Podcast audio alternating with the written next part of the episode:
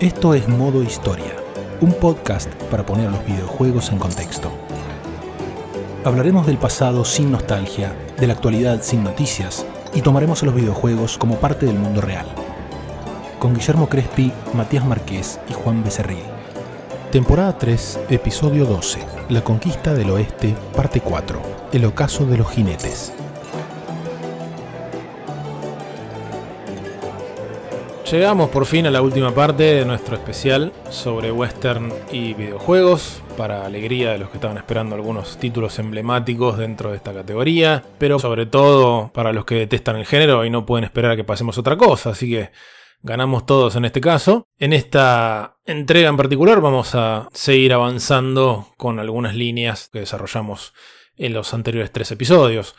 Para ordenar un poquito alguna que otra cuestión que nos quedó en el tintero con respecto al devenir histórico de todo esto que fue la conquista del oeste. Le vamos a pedir a Matías que nos haga un breve resumen, nos dé una idea de cómo fueron de alguna manera las últimas épocas a la última etapa de este proceso tan largo y tan complejo. Bueno, retomando un poco la cuestión histórica de los episodios anteriores, nosotros habíamos visto muy sintéticamente, obviamente, el avance de la frontera de civilización, o lo que llamaban en su momento la frontera agrícola, que va a ser un poco el avance que va a ser los pueblos del este de Estados Unidos, lo que eran las 13 colonias, hacia el oeste, había implicado en ese avance una penetración ideológica, ¿no? En el sentido de que lo que se conocía en ese momento, en el siglo XIX, como el hombre blanco, comenzaría a dominar a todos los pueblos originarios de las zonas del oeste de Estados Unidos. Quería retomar un poco la, la explicación o el contexto de este periodo. Hemos quedado más o menos en la segunda mitad del siglo XIX, en el último episodio.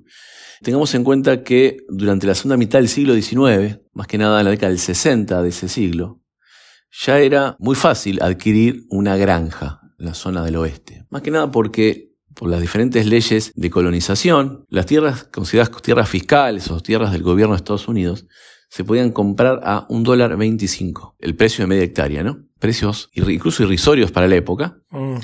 Y a partir de 1862 surge una ley que es la ley de protección a las tierras de colonización. A partir de ese momento, las tierras, estas tierras podían ser reclamadas por cualquiera que se instalase en esas tierras y las mejorara. Cuando decimos mejorara, estamos diciendo que las ponga en producción. Recordemos que muchas de esas tierras eran tierras áridas, claro. o sea, el desierto de Arizona, Texas, eran tierras consideradas infértiles por oposición a lo que era la tierra fértil, por ejemplo, de Kansas, o la zona central de Estados Unidos.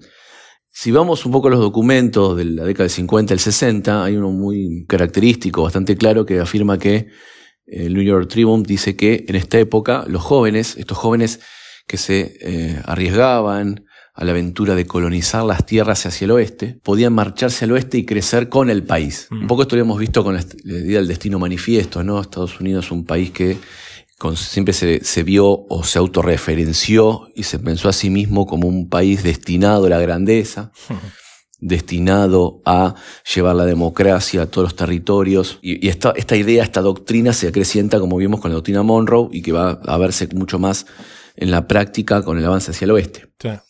Me gustaría cerrar, o por ir cerrar un poco la parte del, contexto histórico, más que nada en 1834, cuando eh, se empieza a aplicar una ley de cuatro años antes, es decir, 1830, que era la ley de desalojos. Mm. ¿sí? Esa es una ley en la que el gobierno de Estados Unidos tuvo una gran recaudación impositiva, más que nada para tratar de ir corriendo, desplazando a los indígenas que se encontraban en el Mississippi hacia cada vez más hacia el oeste, ¿no? Fueron corriendo hacia las costas del Pacífico. Se empiezan a firmar tratados en los cuales se cedieron un montón, cedieron, bueno, ¿no? O sea, expropiaron, podemos decir, millones de hectáreas, o lo que sería el gobierno federal, es decir, el gobierno de Estados Unidos, en detrimento de los pueblos originarios que pasan a, van a estar incluso desalojados de su territorio, ¿sí? Un episodio muy conocido va a ser en 1838, cuando se produce uno de los genocidios de mayor magnitud en la historia de Estados Unidos con el pueblo cherokee, porque se había descubierto oro en ese territorio y en pos de esto, de, ir en búsqueda del progreso y de la extracción de, petróleo, se fueron desplazando los indígenas, como dijimos, hacia el oeste y fueron eh, quitados de sus, de sus tierras. ¿no? Esto también, también este, acompañado, sumado al, como estuvimos viendo, al genocidio y al exterminio de los pueblos originarios de Estados Unidos, ¿no? Que terminaron, como muchas veces lo muestran las películas, en reservas, ¿no? Mm. Alejados de sus territorios originales. Bien, y con ese breve resumen, para terminar un poquito de ordenar algunas cuestiones de contexto histórico que por ahí vamos a ver reflejadas en alguno de estos juegos en particular, en la última entrega nos despedimos con una licencia muy norteamericana, con el juego del llanero solitario para NES. Así que en el de hoy vamos a arrancar viajando en principio a Europa para cubrir a otro famoso cowboy que llegó a los videojuegos. En Francia, desde 1987 en adelante, surgieron con cierta frecuencia videojuegos que adaptaron uno de los cómics más populares de Europa, un cómic de origen belga, que cuenta las aventuras de un hombre, el hombre que dispara más rápido que su sombra, como le llaman, o sea, un pistolero llamado Lucky Luke.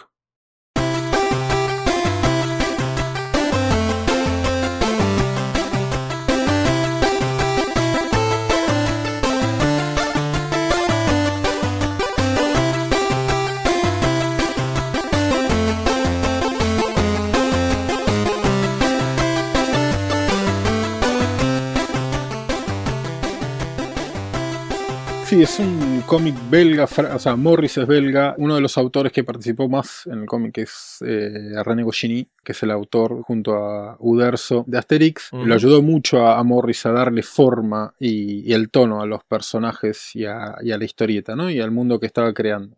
Lo que pasó es que en Europa, como pasó con Lucky Luke, como pasó con Asterix, pasó también en el cine. Estamos hablando de la cultura de posguerra y cómo empezaron a producir distintos eh, relatos en la industria cultural de ellos, ¿no? sé que es una industria bombardeada, ¿no? Pues habían sido el escenario de la Segunda Guerra. Y entonces recurrieron principalmente a dos grandes componentes. Los géneros que fueron chupando del cine norteamericano, que era el que se exponía y se imponía, con los policiales, cine noir y con los westerns. Como también pasaba con otros géneros, como lo que tiene que ver con lo del peplum, ¿no? O sea, con Cuobadis, ¿no? Eh, sandalias y espadas. Sandalias y espadas, o sea, todo lo que tenía que ver con galos, romanos, eh, bárbaros, griegos.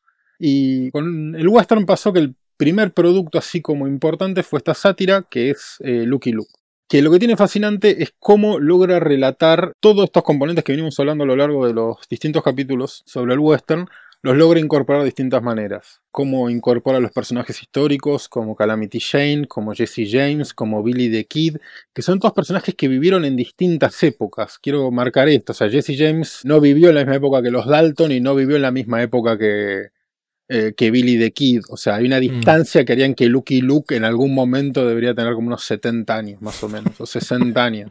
Él era el, hombre más rápido, que disparaba más rápido en el mundo, pero disparaba a tal punto que disparaba más rápido su propia sombra. Esto era un nivel, una hipérbole llevado a un punto. Él está disparando más rápido que la luz.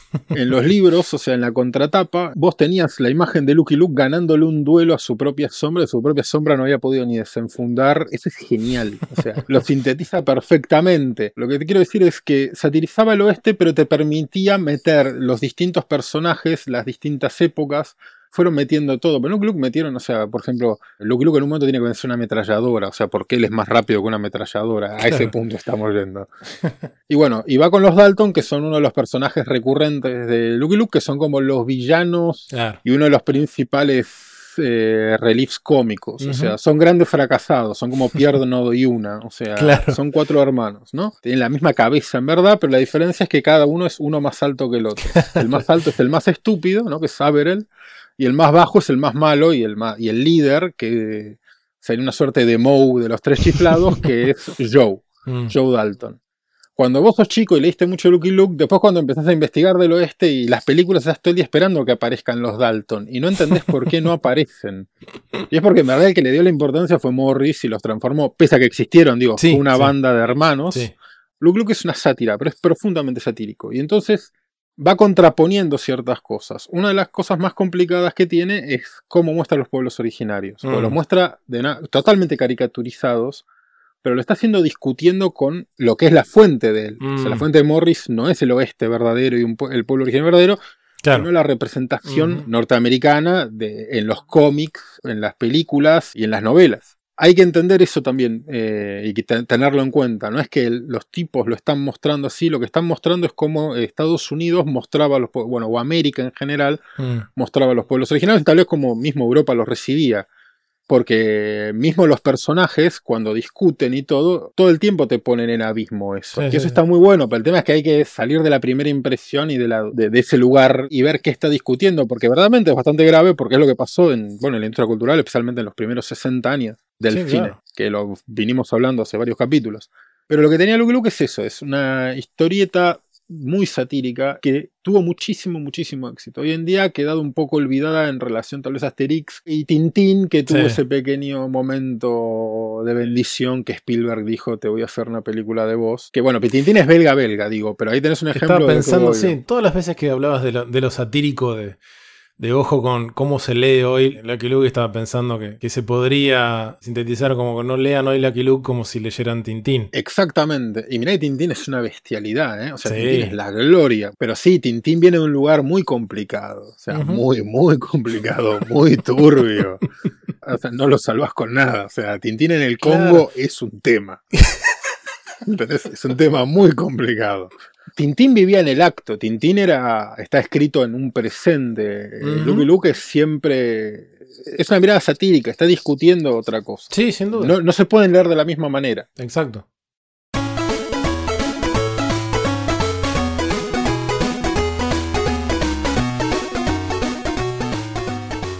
La primera adaptación de Lucky Luke a los videojuegos la hizo el estudio francés Cocktail Vision, a quienes ya nombramos varias veces, son los de Goblins, por ejemplo estudio que compró Sierra, entre tantos otros. Aquel primer juego de Lucky Luke fue en el 87, como comentaba hace un momento, se llamaba Nitroglicerina. No tenía nada muy espectacular, salvo por la curiosidad de que salió casi a la par de un juego basado en el cómic El fantasma de las balas de oro, del famoso Moebius, o sea, Jean Giraud y Jean-Michel Charlier en el guion, en ese caso, un juego de aventuras con estética cómic y secuencias de acción. Así que metieron dos licencias distintas de cuestiones que tienen que ver con el western y locales, este estudio francés allá por el año 87. Acá se vuelve a repetir el mismo esquema que Lucky Luke, es un poco posterior, el Teniente Blueberry. Uno de los que lo hace es Moebius, que son los ilustradores más importantes del siglo XX, y sacaron este en el mismo proceso que estoy diciendo, de cómo los temas que estaba Europa usando en, la década del 50 y principios de los 70 eran los géneros norteamericanos, el policial negro y el western, y mm. después las películas de época. Algo que los quite de la realidad europea de la posguerra, de la reconstrucción y la miseria que estaba pasando. Lo que tiene el Teniente Blueberry es que no es una sátira, es, sería realista.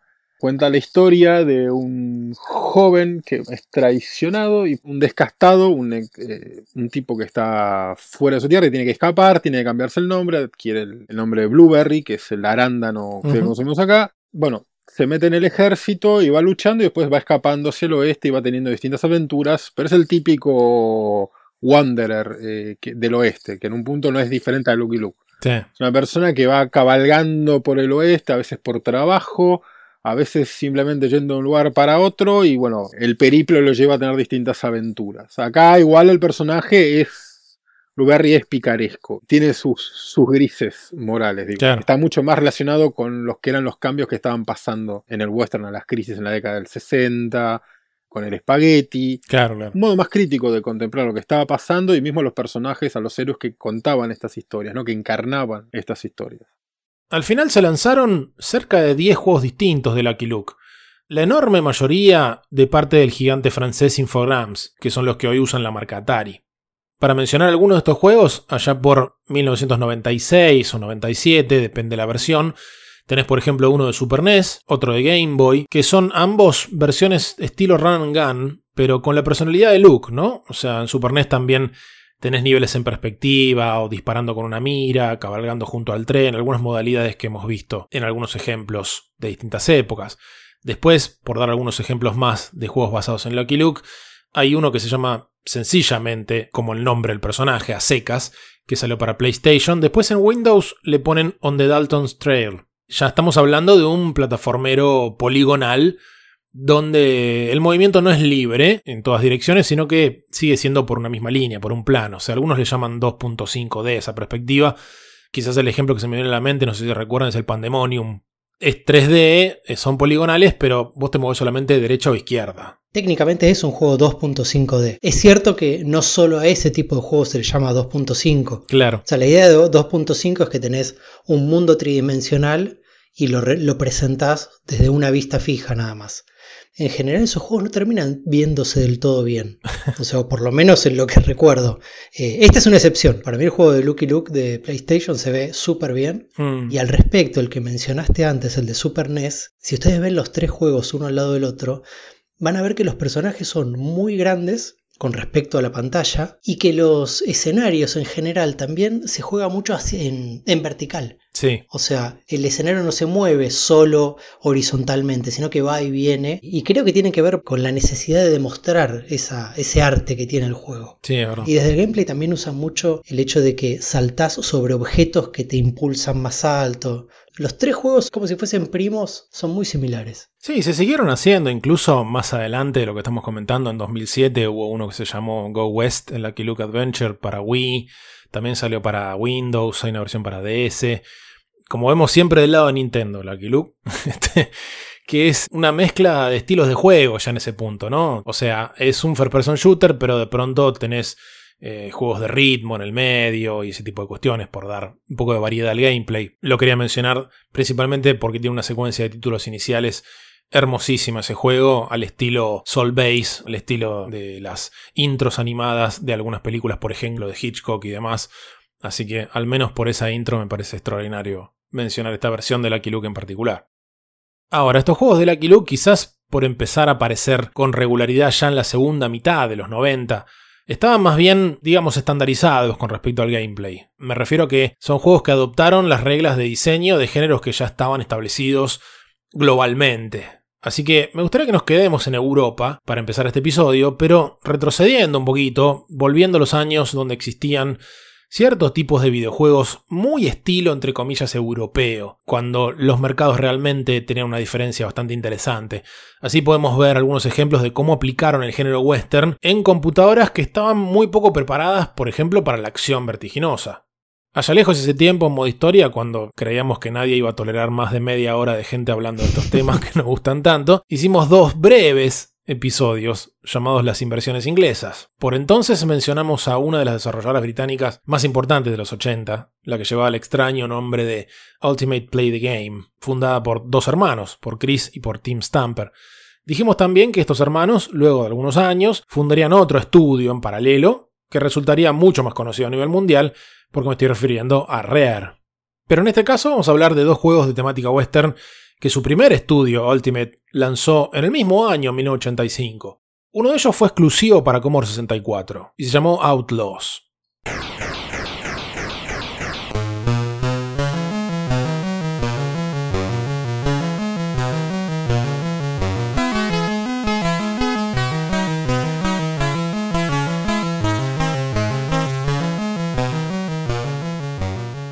Outlaws era un scrolling shooter bastante pionero por la época. O sea, va siempre a caballo de una punta a la otra del territorio, que ocupa varias pantallas, disparando, saltando, agachándote. O sea, cuestiones que en la Commodore 64 resultaban un poco molestas por hacerlo solamente con el joystick.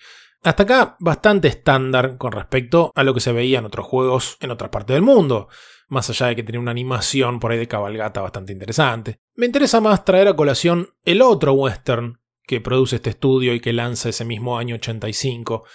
En este caso, para una máquina un poco más austera, pero igual de querida, o incluso más en Europa, que fue la ZX Spectrum, máquina a la cual este estudio en particular le sacó magia durante años. En los episodios que mencioné antes hablamos muy brevemente de un juego llamado Night Lore, que tenía algo muy frecuente en los juegos europeos para home computers, que era la vista isométrica. Bueno, con esa modalidad, el mismo estudio, Ultimate Play the Game, lanza un western en el 85 que a mí me parece bien europeo de la época, llamado Gunfight.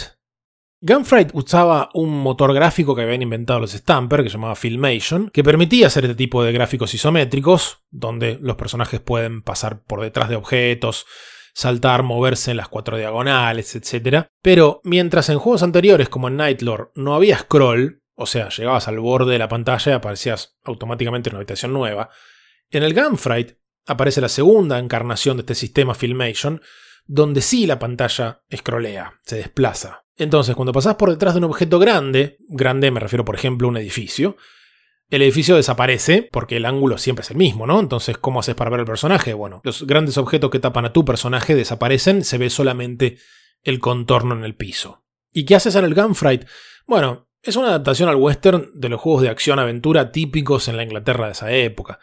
Además de la vista isométrica tan característica, hay bastante exploración, es un territorio bastante amplio para un juego de, de, aquel año, un ritmo bastante pausado y tranquilo, estamos en la Spectrum, no esperen acción vertiginosa. Tu personaje es un sheriff, nuevo sheriff en el pueblo.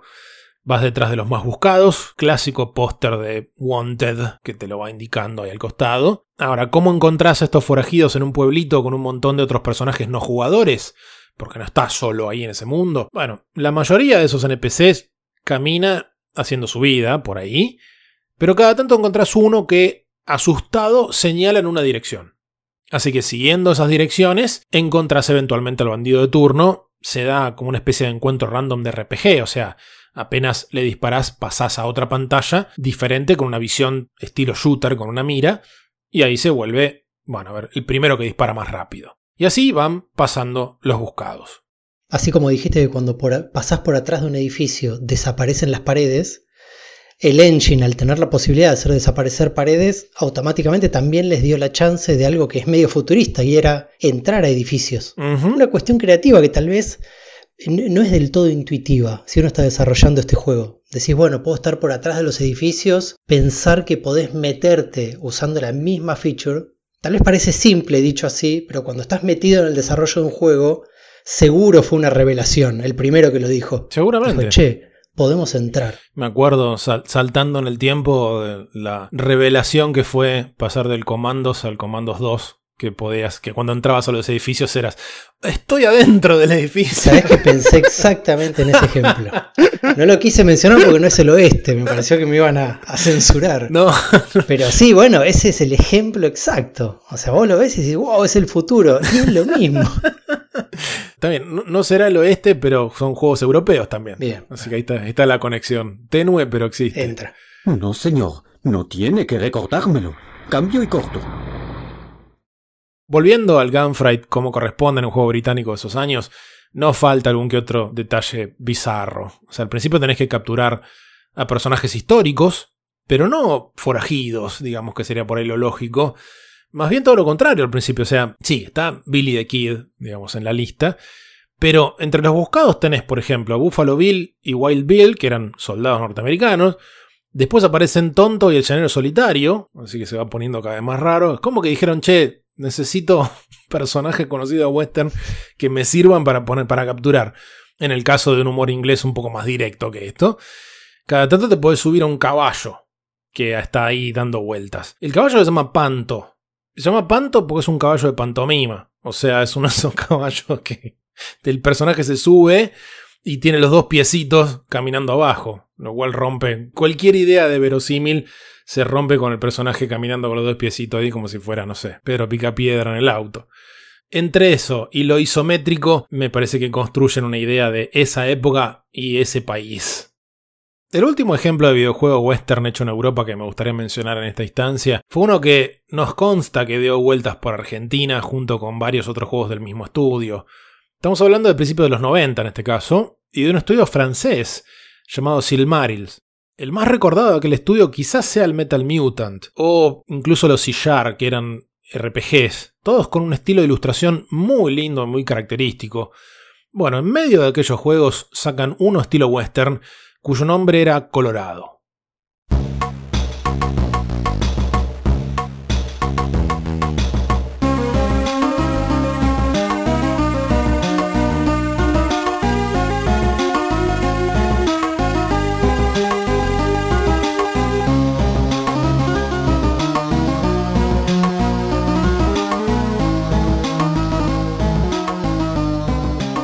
Colorado fue un juego de 1990 y como el Gunfight que comentábamos hace un rato, está dentro del género de acción-aventura, solamente que acá con una vista lateral. No hay scroll, son pantallas discretas, y si bien hay algo de combate, también tenés algún que otro puzzle sencillo con objetos, un inventario y demás. Todo a ritmo muy lento, Quienes jugaron al Metal Mutant van a reconocer el estilo seguro. Otra influencia fuerte es el Barbarian Mm. de Signosis. De hecho, los franceses de Silmarils parecen haber seguido de cerca a los ingleses de Signosis en muchos aspectos, porque si se fijan, el arte de tapa de los juegos de Signosis solían ser ilustraciones de Roger Dean, que era el artista que hacía las tapas de los álbumes de Yes, todos paisajes fantásticos y coloridos, muy, muy fácil de identificar una vez que uno vio uno o dos. Bueno, si ven una tapa de Silmarils, tenía un estilo de arte muy parecido, hasta en la tipografía. Ahora, para explicar por qué estamos hablando del Colorado. El manual te cuenta el inicio de la historia. Tu personaje ve a los miembros de una tribu atacar a un anciano, Cheyenne. El anciano te pide que lo entierres para cumplir su ritual y a cambio te dice que te va a hacer rico. O sea, te da el mapa a la mina de oro de Pocahontas. Ujú. Dice, más genérico imposible. O sea, típico, ¿no? O sea, ya hemos hablado alguna que otra vez, me acuerdo, por ejemplo, con Tres Calabras de los Toltecas, esta cosa de un moribundo te da un mapa Mm. para llegar, bueno, esa la usaron un millón de veces. Era un tipo, un David Crockett con el gorro de, de mapache ahí, de no sé qué. Claro, una especie de Big Crockett, claro. Así que en el Colorado vas visitando tierras, comprando armas y objetos, achando indios de lo lindo, navegando en kayak por segmentos vistos en un pseudo 3D desde atrás. O sea, se vuelve como un road rush, pero en el agua. O sea, porque aparecen los otros kayak y le pegas de costado. Y bueno, al final encontrás el tesoro, te casas con la hija del jefe Dos Lunas y te convertís en el hombre más feliz y rico de Colorado. Así que resultó un canto a la vida el Colorado. Personalmente no llegué a terminarlo jamás. Es casi, por lo menos en mi recuerdo y por lo que vi, es casi injugable. Mm. Hay una cosa bien específica que esto lo hablamos cuando, cuando hablamos de los beatemaps. Cómo el Final Fight tenía esos personajes grandotes y cómo las animaciones más o menos funcionaban, pero eran un poco toscas. Y eso hacía que el input funcione automáticamente. Yo Mm. tocaba una piña y ya veía el frame del golpe automático. Sí. En este caso pasa lo contrario. Sí. Cuando vos ejecutás una acción, te casaste con esa acción para los próximos 48 frames. Porque el tipo va a empezar, tiene un indio enfrente que le está rompiendo la cabeza y está sacándola, apuntando. Es una cosa insufrible. Es verdad. Sufrible. Lleva el hacha hacia atrás de la cabeza. Sí, se toma su tiempo y dice, ¿esto es lo que vamos a hacer? Ok, no, ahora lo vamos a hacer. Es como lo que sería la Noni de Dark, pero en 2D. Exactamente. Otro hermoso ejemplo. Estás bien con los ejemplos hoy. Sí, estoy Eh, afiladísimo. Estás afilado. Sí, entre, entre que apunta con el rifle y viene el indio, le, le clava 20 puñaladas en el Sí, cuello. no, es que termina la fiebre del oro Sí, en, sí. en ese tiempo que sucede. No queda más. Llegás al final Sí, del, sí, sí. del juego, no, ya se Claro, cebaron ya, todos. ya cancelaron. Me gusta cuando aniquila al, al- bueno, al indígena. Sí. Ah, ya le dije indio, dale, subite a decir indio. Sí, no, estamos, señor, yo Eh, no no, soy. me dejes solo. estamos usando la palabra indio, ya lo dijimos en, la primer- en el primer episodio, que sabemos que es una mala e incorrecta Sí, sí. utilización, solo lo decimos dentro del género. Integrante del pueblo originario, Muy cuando bien. lo aniquila, vu- vuelan como especies de estrellas o bichitos de luz por el aire. Sí. Muy, muy romántico, muy romántico. Para que no se. Vuelve, vuelve energía del, del pueblo originario al universo. Me parece muy Sí, bien. Hay sangre. Sí, está muy bien. A mí me, me llama un poquito la atención porque son los mismos que hicieron el Metal Mutant. Sí. Realmente el Metal Mutant es un buen juego. Tiene algunos de los problemas que tiene Colorado en cuanto a que las animaciones también son completas, pero son mucho más rápidas y, y funciona como juego. Fue el año siguiente Metal Ah, bueno, entonces ahí tengo la respuesta a mi pregunta. Aprendieron de lo que no anduvo e hicieron un juego muchísimo mejor. El Metal Gear es un juegazo, ya te jodas. Antes de dejar atrás Europa, me gustaría mencionar que se hicieron varios juegos de un género al cual nos metimos bastante poco en estos episodios, porque si no sería una temporada entera, que fueron los juegos de estrategia con temática western. Por ejemplo, el estudio británico Impressions, que son los que hicieron Caesar, alguna vez creo que mencionaste esta serie, Matías, sacaron un juego llamado Fort Apache, Sí. juego de estrategia por turnos en el 91. Y en Alemania tenés unos cuantos ejemplos de estrategia en el lejano oeste. Está el Wild West World del año 90, el América del 2000, que es un Age of Empires calcado pero en el lejano oeste, y famosamente la serie Desperados, que empezó como un comandos alemán en el lejano oeste. Así que bueno, de paso vaya este saludo a nuestros ilustres oyentes en Alemania, que ahora pueden salir a preguntarles a sus vecinos si de chicos jugaron al Desperados. Un abrazo. Pero ahora vamos a dar toda la vuelta y volver a donde empezamos con esta serie, o sea, los juegos que han tenido como mecánica de base el liso y llano tiroteo. Mientras Nintendo lanzaba el Wild Gunman de Famicom en 1984, Sega y Konami aparecían con arcades que tenían controles que hoy nos parecen un poco extraños, pero que hay que recordar que hablamos de una época previa a los estándar como el llama y los controles genéricos. El de Sega, por ejemplo, es un arcade muy simple, a mi juicio muy divertido, que fue porteado a un montón de plataformas distintas, clonado varias veces también, que se llamó Bank Panic.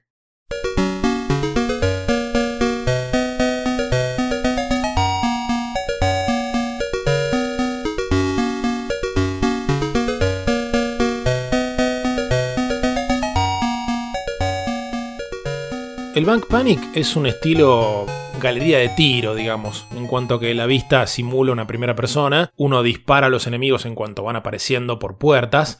En este caso, tu personaje, que lo ves al comienzo, antes de pasar, digamos, a esta perspectiva desde sus ojos, el personaje se ubica detrás del mostrador de un banco. Y frente a vos ves siempre tres puertas que se van abriendo para mostrar o bien ladrones a los que tenés que dispararles o clientes a los que tenés que dejar tranquilos. Ahora, son 12 puertas que hay en total. Es el único banco donde todas las ventanillas dan a la calle. es un pasillo muy extraño. Pero bueno, los controles, que es lo que decíamos hace un rato, son bastante curiosos porque además de un joystick, que esencialmente vas cambiando la vista para cada uno de los costados, abarcando siempre grupos de tres puertas, tenés tres botones. O sea, no tenés una mira para apuntar en este juego tenés tres botones donde cada botón corresponde a una de las tres puertas que tenés en pantalla. Botón izquierdo para la de la izquierda y etcétera. Vos dijiste que es un shooter gallery. ¿Mm? Yo diría que eso, primero que es una deformación profesional tuya, porque estás, estás tomando la contextualización como parte del gameplay. Así que ahí ya te reto. Qué barbaridad. Desde el gameplay, yo diría que es un juego de time management. Ok. Para los que Pero hayan- después te lo edito, te lo borro y No, chao. no, no, y ya- dejo lo de Shooting te- ya- tenés que editarlo. No, tenés que editar lo tuyo. Nunca dijiste shooting gallery. Claro. Claro, este para mí es un juego de time management en el que entonces es un juego de time management que lo relacionaría con el Tapper Mm, o más, más moderno con el, el Diner Dash, digamos, Ok. más de la era de juegos casual. sí, sí. ¿Por qué? Porque en un juego de time management te lo dice el, nombre, es tu manejo del tiempo. En lo más abstracto lo que tenemos es un montón de relojitos. Digamos que en vez de 12 puertas tenemos 12 relojes y tienen una alarma. Y en un momento esa alarma va a dispararse. Entonces yo lo que tengo que hacer es, solo puedo ver de a tres relojes. Mm, Me muevo entre esos sets de tres. Lleva un tiempo moverse entre uno y otro. No es que cuando con el joystick yo paso al próximo set es automático. Lleva un tiempo. Entonces Sí, ahí sí. tenemos un relojito interno en el movimiento. Y después tenemos el elemento de, de reflejos, donde tenemos que ver si el que aparece, bueno, en este juego, si el que aparece es un ladrón o no. claro. Entonces todo el tiempo estás, como en el Tapper, calculando distintos relojitos, distintas ventanas de tiempo. Específicamente, aparece un personaje y vos tenés que darte cuenta si te va a robar, porque le aparece un relojito y levanta las manos, o si viene a darte dinero. Pero además después está la bomba, Sí. que también es otro elemento de time management. O sea que de algún modo necesitas reflejos todo el tiempo. Sí, claro. Los controles para mí son, son perfectos, son ideales para este juego. Vos podés concentrarte en la abstracción del time management y los controles permiten que no tenga que haber eh, dexterity, habilidad, eh, coordinación mano-ojo, digamos. Sí, claro.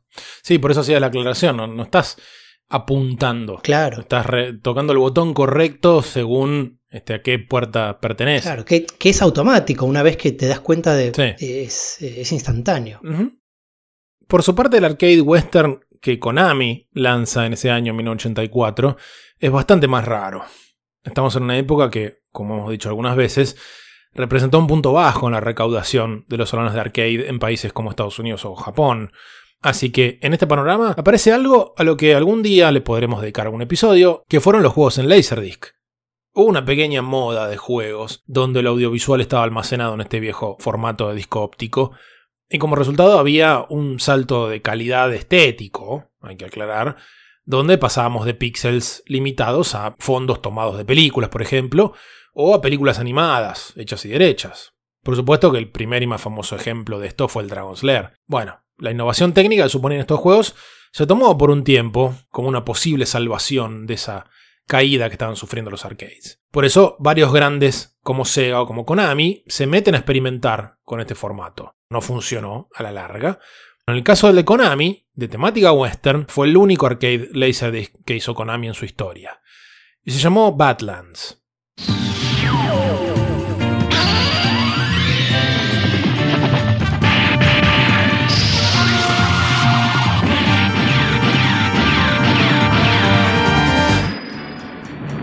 Badlands.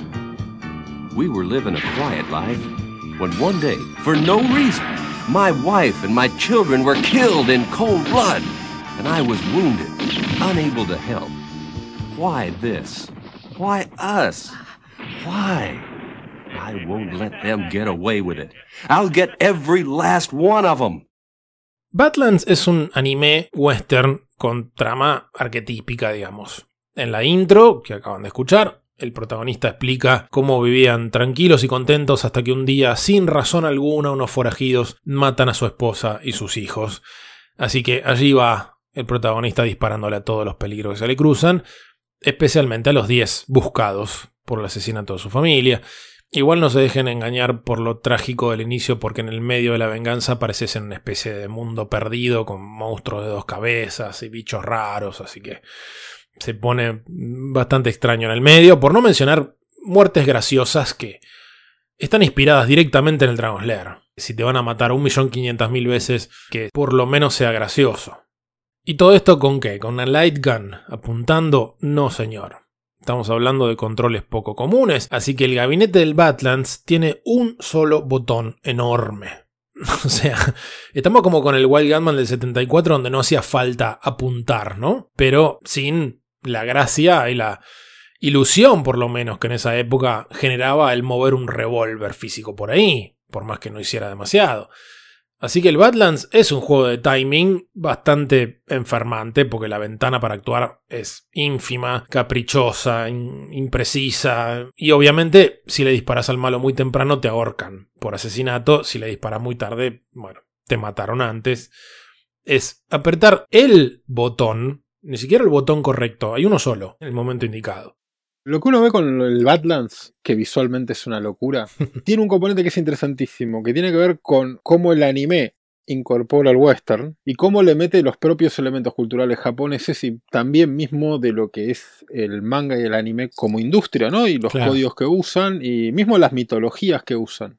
Japón también se nutrió de la industria norteamericana y de los productos culturales de Estados Unidos. Fue un poco diferente, o sea, Estados Unidos se instaló en Japón y lo obligó a distintas cosas y además el tema de las bombas. Mm. Claro. Japón en ese sentido hay dos cosas claramente de la posguerra que aparecen. Bueno, la incorporación de ciertos modismos narrativos del género del western, que después se incorporan muy muy bien al cine de, de samuráis. Mm. El paradigma de eso es Akira Kurosawa, ¿no? O sea, con varios de sus películas de samuráis son considerados westerns y además son, fueron luego remakes y tienen influencia clarísima.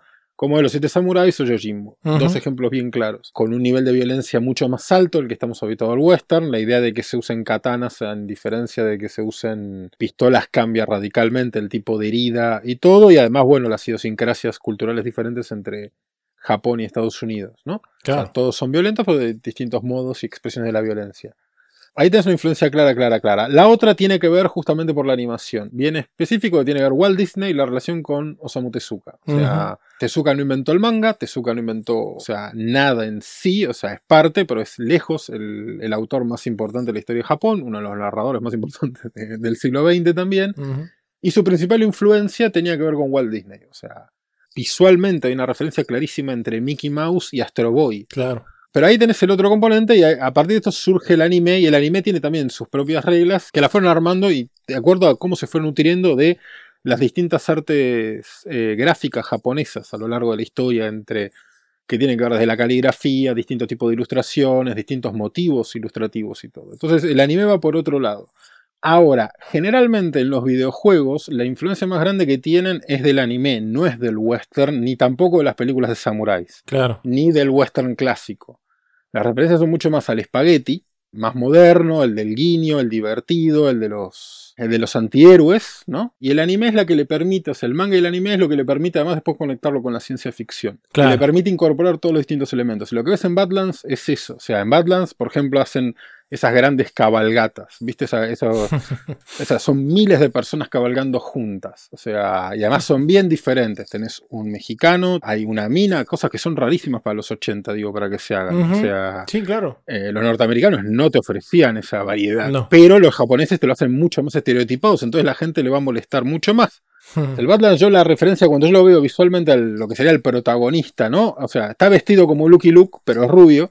Pero por otro lado, cuando va cabalgando y van cabalgando, me hace acordar mucho, así, de, en grupo, me hace acordar mucho a los Galaxy Rangers, que era un dibujo norteamericano con dibujo japonés, que era básicamente, era en lugar de ser los Texas Rangers, son los Rangers de la galaxia, que son un afroamericano, una mujer, Shane, que justamente es como el rebelde, que Claro. es el rubio, y después el que era el, como el jefe, ¿no? El, el líder, ambos hombres blancos, ¿no? Claro. Y básicamente usan caballos robots, o sea, caballos cibernéticos, no. Y, y van cabalgando por distintos lados, o sea, pero van imponiendo la ley en distintos pueblos, y ahí es lo mismo que se repite de nuevo con lo de Star Trek. O sea, después vos lo ves en, de nuevo, a ver, en Cowboy Bebop. Cowboy Bebop es una adaptación de Lupin, que en verdad es una historia francesa que, crearon en el manga los japoneses después con Lupin III, que era un descendiente de Lupin, de Arsène Lupin, del ladrón. Le crearon toda una cantidad de personajes y después en los 90 todos los capos de Sunrise, porque agarraron a toda la gente más grosa que tenía Sunrise, armaron este anime que no, no estaba basado en un, en un manga. Spike Spiegel, que es el protagonista de Cowboy Bebop, que es un Mm. cazarrecompensas, justamente, es básicamente eh, Arsène Lupin, y cada uno de los personajes que va apareciendo en la serie repiten a los personajes de Arsène Lupin, pero está ambientado en el espacio, con un tono, de nuevo, de western muy claro. Hay un noticiero que es el que anuncia dónde están los fugitivos que ellos tienen que buscar, Sí. que son de un pibe y una mina, la mina casi sin ropa, pero con un sombrero de cowboy, ambos. Eh, y bueno, obviamente con tiros y una ruleta y te dan el wanted, pero te lo dan digitalmente de dónde tienen que ir a, a cazar gente. Claro. Todo el tiempo están entrelazándolo. Ahora, antes de pasar a otro tipo de juego mucho más frenético en su ritmo de los que venimos mencionando hasta ahora, quiero mencionar un último ejemplo que, sin tener controles poco comunes, pertenece a ese campo tan enorme como es el de los juegos tipo galería de tiro. Después veremos si Juan me corrige y son time management, espero que en este caso no. Ahora vemos. Donde si hay movimiento de tu personaje es mínimo.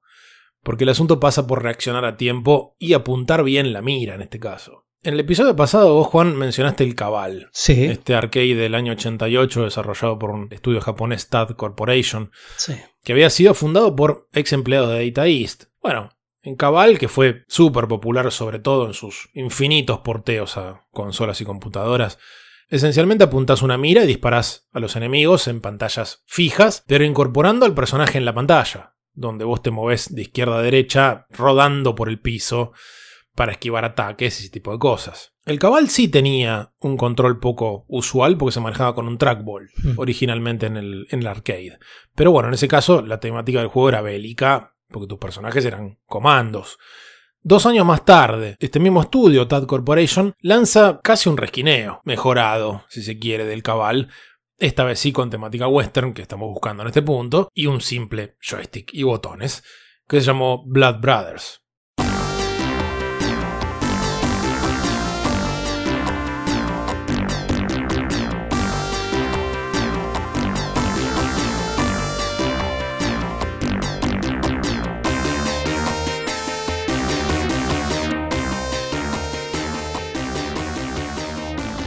De este juego y también del, del cabal, a mí me gusta la idea de cómo utilizan tan pocos controles para algo que parece un montón de cosas en pantalla. Porque es la mira y el movimiento de tu personaje. Algo que hoy día, con un estándar de control, usaríamos con los dos sticks, suponete. Uno sería la mira y el otro movimiento.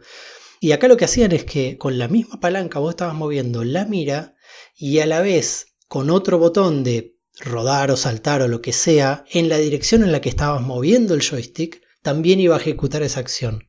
Esto que comentaste, de que son los mismos desarrolladores de Cabal, es casi una adaptación porque vemos exactamente las mismas cosas del Cabal.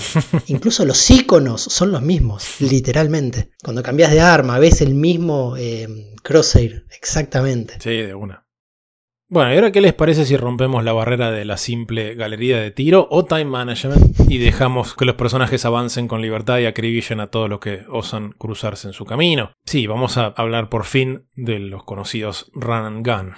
Recién mencionamos como el Cabal, un juego con comandos, derivó en el Blood Brothers. Bueno, años antes, Capcom ya había hecho algo bastante parecido. Primero sacan el famoso comando, juego con vista top-down donde avanzas ametrallando a mansalva. Y seis meses después, en el mismo año, en el año 85, lanzan un juego extremadamente parecido, pero en el lejano oeste. Me estoy refiriendo al Gunsmoke.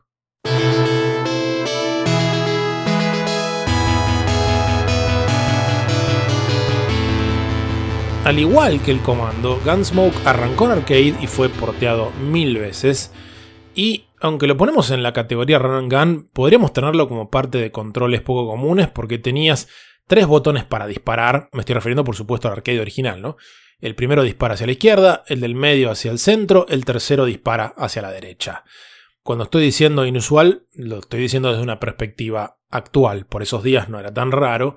Si se acuerdan cuando hablamos de beatmap, hablamos del Renegade, que tenía un botón para atacar para un lado y otro botón para atacar para el otro, en lugar de atacar simplemente a quien estás apuntando, ¿no? Cuando sale en NES, por ejemplo, este juego, como tenés solamente dos botones grandes, digamos el A y el B, con el B disparas a izquierda, con el A disparas a derecha, y con los dos juntos a la vez disparas al medio.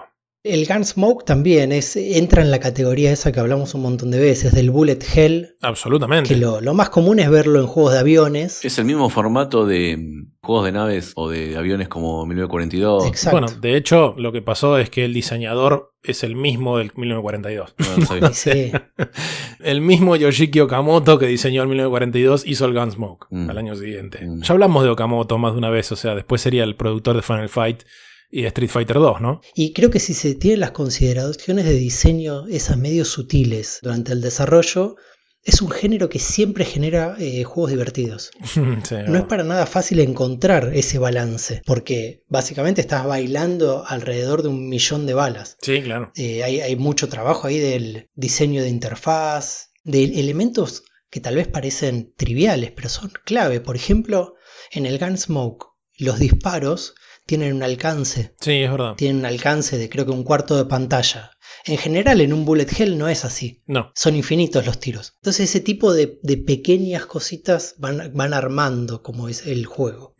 Y el estudio español Toposoft, que algunos conocerán, años después lo porteó a Home Computers, como por ejemplo el Spectrum, le puso Desperado, el nombre que ya apareció varias veces.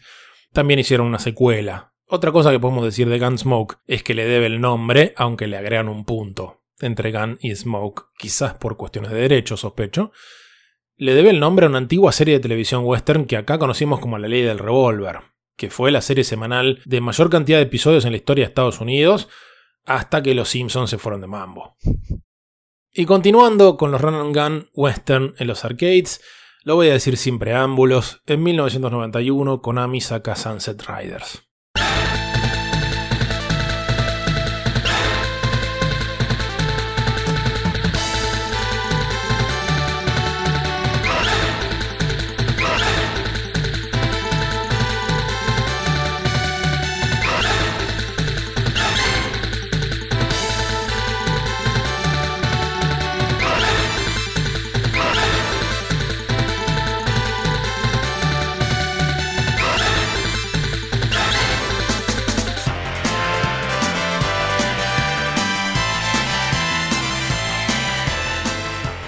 Bueno, listo. Mi trabajo aquí está hecho.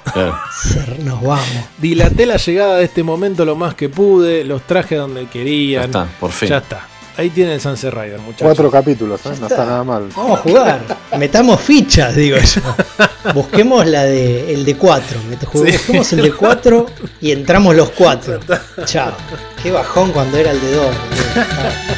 Éramos 3 o 4.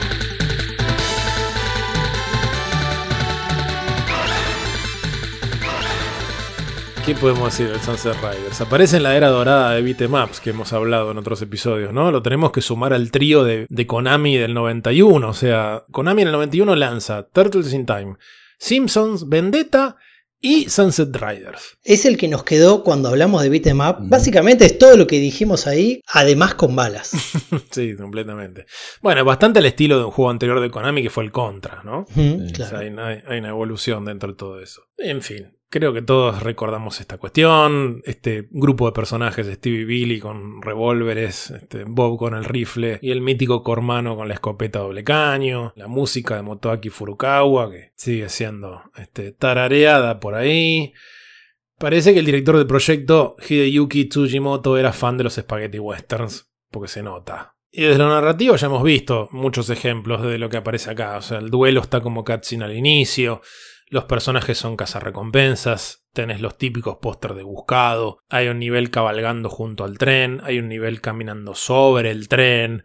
Muchas cosas que ya hemos visto con un gameplay que funciona redondísimo. Quizás lo más recordado a nivel narrativo es la hermana del jefe indígena que Mm. después de vencerlo te dice que no le dispares porque solo sigue órdenes. Que es lo genial de los videojuegos, ¿no? O sea, le metiste 11.000 tiros al tipo.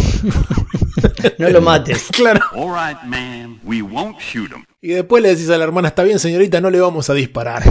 Pero bueno, son cosas de los videojuegos.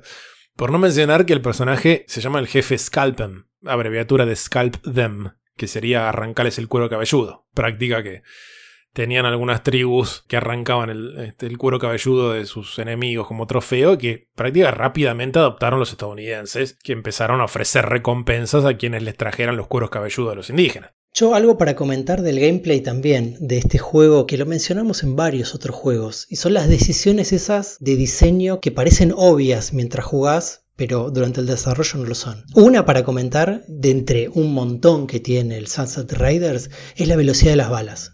Creo que en el primer episodio de Western hablamos de eso, de cómo una de las convenciones del género de los videojuegos es que las balas no son automáticas en muchísimos juegos. Bueno, en este caso, las balas tuyas, las del personaje que manejas, son casi automáticas, son rapidísimas, pero las de los enemigos son lentas. y eso también genera como una coreografía medio Matrix, donde vos estás moviéndote en tiempo real alrededor de unas balas que son más lentas. Sí, claro. Lo que tenía el Sunset Rider con respecto a esto del tema de las balas es que si uno coleccionaba las estrellitas, podía lograr automático. O sea, podía lograr balas más grandes Claro. y el botón automático de no andar machacando los botones. Claro, lo, de- lo dejabas Era apretado. Lo máximo que se podía lograr. Y me parece en- dentro del gameplay un cambio con respecto a otros títulos de Konami, es que cada uno de los cuatro personajes, tanto de Simpson como de Tortugas Ninjas, tenían características, por lo menos en Turtle in Time, ¿no? Bastante diferenciadas. Sí. Me parece para evitar esto, de que el jugador no elija siempre a uno sobre los otros tres, hicieron el, el artilugio de poner de los cuatro personajes dos iguales y dos iguales. Sí. Por ejemplo, Steve y Billy son iguales, los dos con revólver, y en el caso de Bob y Cormano, rifles más potentes, pero las balas más lentas. Claro. Eh, un acierto, me parece eso, ¿eh? Que hicieron ahí. Definitivamente. Eh, se solucionaba el tema del gameplay de 2 y de 4 con eso. Hay un tema también que, que pasaba con Final Fight, que creo que lo hablamos. El tema de la censura o de las versiones en Japón. En el caso de que más se ve, me parece que es. en- Bueno, primero cuando salen las, las damas del, del saloon, que Sí. en el caso de mm, la versión japonesa tiene alcohol y dan un beso, y en ropas más provocativas en el caso de Japón, y en el caso de Estados Unidos mucho más recatadas. Sí. En el caso de Super Nintendo se obviaron, como siempre, todas las, las referencias sexuales o, Sí. o- o explícitas, ¿no? Pero bueno, otro caso más donde se compara la versión americana con la japonesa, se compara la versión de arcade y la versión de Super Nintendo. Sí, claro. Que era un clásico de los 90, ¿no? Sí, un juego que también se han escrito algún que otro artículo con respecto a cosas como hemos dicho del otro, en el Eh. caso de Sunset Riders, que básicamente o sea, no, no deja títere con cabeza en términos de, bueno, te la agarras con otros parecidos, con estereotipos Sí. mexicanos, más allá de que Todo el. Cormano ahí viene a aplacar un poco esa, digamos, esa crítica, entre comillas.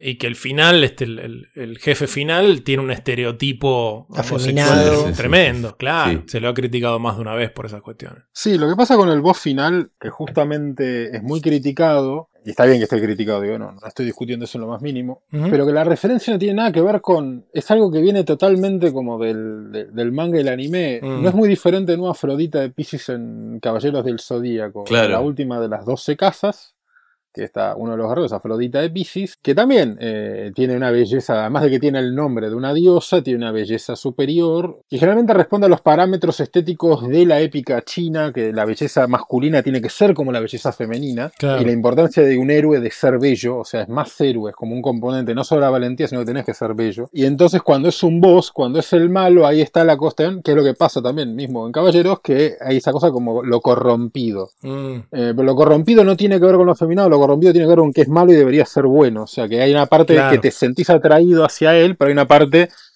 que, bueno, que es el malo, que te genera rechazo y peligro. Lo digo, es algo que se repite en el manga y en el anime. Tampoco viene del espagueti, por ejemplo, puntualmente. Cormano es un producto del espagueti, es totalmente sí, un producto claro, del espagueti. claro, claro. Cormano es 100% del espagueti, o sea, que incluyan un mexicano. O sea, eso ya Claro. es un cambio radical, pero hoy en día está visto de una manera negativa que es como un poco lo que pasa con Apu en Los Simpsons. sí, claro. Y bueno, hay otros dos juegos que podríamos tener como cercanos al Sunset Riders, así que no nos vamos a detener demasiado, pero los queremos nombrar. Por un lado está el otro Run and Gun Western que sacó Konami al año siguiente, que fue el Wild West Cowboys of Mu Mesa.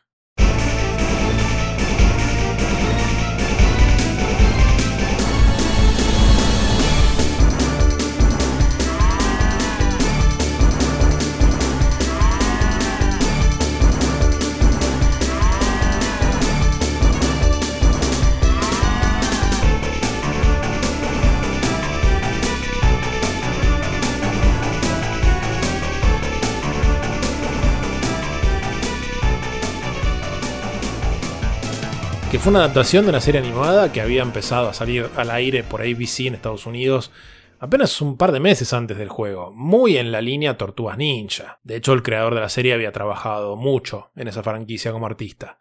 Así que en lugar de tortugas y ratas, tenés toros, vacas y- o cabras devenidas en humanoides en este caso. Por fortuna los caballos siguen siendo caballos, o si no, no tendrían cómo trasladarse. Claro. Pobres vacas. se, se convirtieron todo, pero los caballos no, pobres.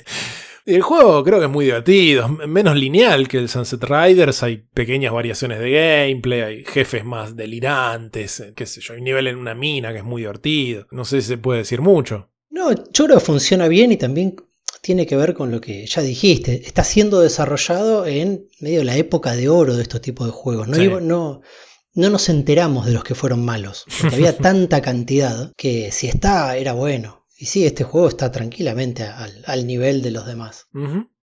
Y el otro que quería nombrar en la línea del Sunset Riders es del estudio que había hecho el Cabal y el Brad Brothers, que dijimos hace un rato. Me refiero a Tad Corporation. En 1992, esta gente lanza en arcades el juego Heated Barrel.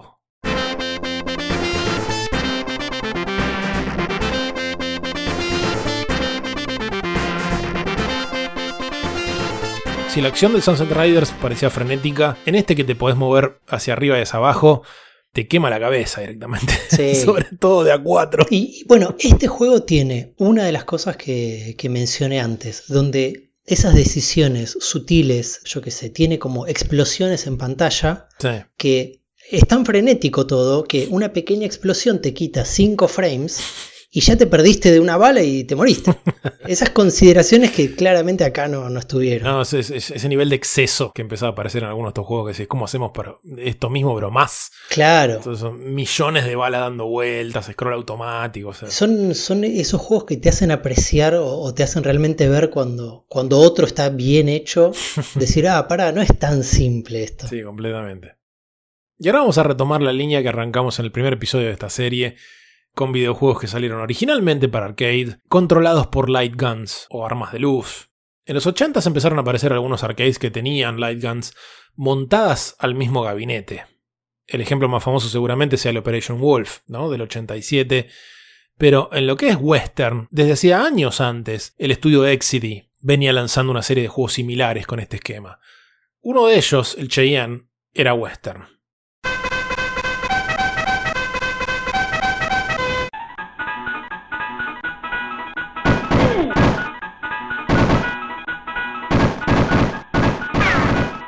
Los juegos de esa serie, todos con C, o sea, empezaron con el Crossbow, después vino Combat, después el famoso Chiller, que era el más violento. Algunos eran misiones de escolta, ¿no? O sea, tenés que dispararle con ese arma montada al gabinete, que en el caso del Cheyenne era un rifle, tenía forma de rifle. Tenés que dispararle a los peligros alrededor de personajes aliados que van caminando en pantalla. En el caso del Cheyenne, proteges a un cowboy que se llama Buster Badshot, al que le tiran con todo. Típico, vos elegís el nivel, pero hay un típico nivel de saloon, por ejemplo, que en medio de los forajidos que van apareciendo por todos lados, de pronto entra un toro por, por la puerta, así que. Hay uno que pasás por el cementerio y hay como zombies. Sí, claro. Así que de todas partes quieren matar a ese personaje que tenés que defender. Y en el caso del Cheyenne, el tipo camina ahí muy tranquilo. Caminando impertérrito, alrededor se cae el universo y vos disparándole a todo lo demás. Si bien se le, se le llama light gun, es un arma montada que otra vez no funciona como un light gun. Funciona básicamente como un joystick. O sea que simplemente estás moviendo el joystick. Vos movés en vertical levantando y bajando el arma y en horizontal pivoteando el arma. Sí. Cuando pivoteás, movés la perilla, cuando levantás y bajás, movés la palanquita arriba y abajo. Y es necesario que esté lejos el monitor para que el efecto de apuntar sea real. Claro. Muchísimas veces a través de un espejo. O sea, lo espejaba para poder montarlo en el gabinete y demás. Bueno, tenían que de algún modo calibrar la velocidad del puntero con el joystick, con la distancia del monitor y el largo físico del arma. De hecho, vi algunos, creo que este Cheyenne es uno, donde el arma original era muy larga y era de madera y se rompía. Y cuando la reemplazaban, o sea, no vi que hayan dicho que era un problema, pero me imagino que lo sería, la reemplazaba por una más corta, que seguro descajetaba todo el juego. Eh, nada, eso es una cosa que me parece a mí. Yo te, yo te puedo dar la clave acá. Te retruco, ya que en, en este episodio nos venimos sacando chispas. Del, Es un duelo, es un duelo. Llegó el duelo. Eh, ¿Sabes qué es esto? Es un duelo del no saber. No, no, no, no. Lo que has planteado es un saber extremadamente concreto y real, solo que en el caso del Cheyenne no funciona así. Uh, a ver. Lo que vos describiste es lo que hicieron la enorme mayoría de los juegos de arcade, sobre todo más adelante. El Terminator 2. Sí, el Revolution X, etcétera, etcétera. La gran mayoría de los arcades con esas armas montadas funcionan detectando la posición del joystick esencialmente. Claro. Ya que es fijo. En el caso de los de Exidy no. Los de Exidy eran light guns. Estaban montadas, Sí. pero seguían detectando luz, como lo describimos en otros episodios. Por eso lo incluí en este caso, por más que sea ahí jugando con fuego, en mi caso. ¿eh? Ahí al borde. Me, vo- me volaste la cabeza. Esta escena fue, yo desenfundé, disparé, vos te caíste al piso, dijimos listo. Y te levantaste. Y tenía la chapa abajo del poncho. Que no, tenías la bala entre los dientes. Todavía más elegante. Sí, Sí, sí, sí. Fue así, efectivamente. Era efectivamente una light gun. qué grande. Por fortuna para este episodio, las light guns en forma de revólver y de, no sé cómo llamarle, de movimiento libre, o sea, no, con, no fijas a un gabinete, sino atadas por lo mínimo que me deje moverlas y que no se las afanen, volvieron a full en los noventas y se metieron de lleno en los westerns. Algunos casos fueron la típica, che, quiero hacer algo parecido pero no igual, ¿qué otra temática tenemos? Metele western, Mm. sobre todo en secuelas. Bueno, ese fue el caso del Lethal Enforcer 2.